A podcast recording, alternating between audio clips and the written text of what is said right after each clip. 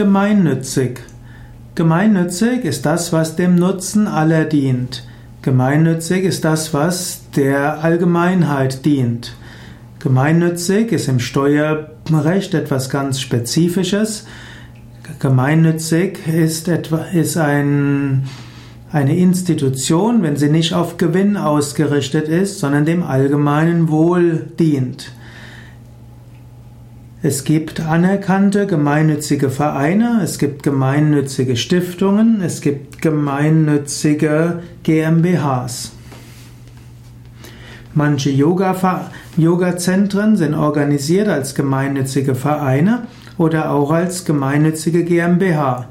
Das heißt, keiner will daraus Gewinn erzielen, sondern der das Yoga-Zentrum ist gegründet worden, um Gutes für die Menschheit zu bewirken. Auch Yoga Vidya e.V. ist ein gemeinnütziger Verein. Er ist nicht gedacht, um wirtschaftlichen Erfolg zu haben, sondern er will Yoga verbreiten und spirituelle Gemeinschaften schaffen.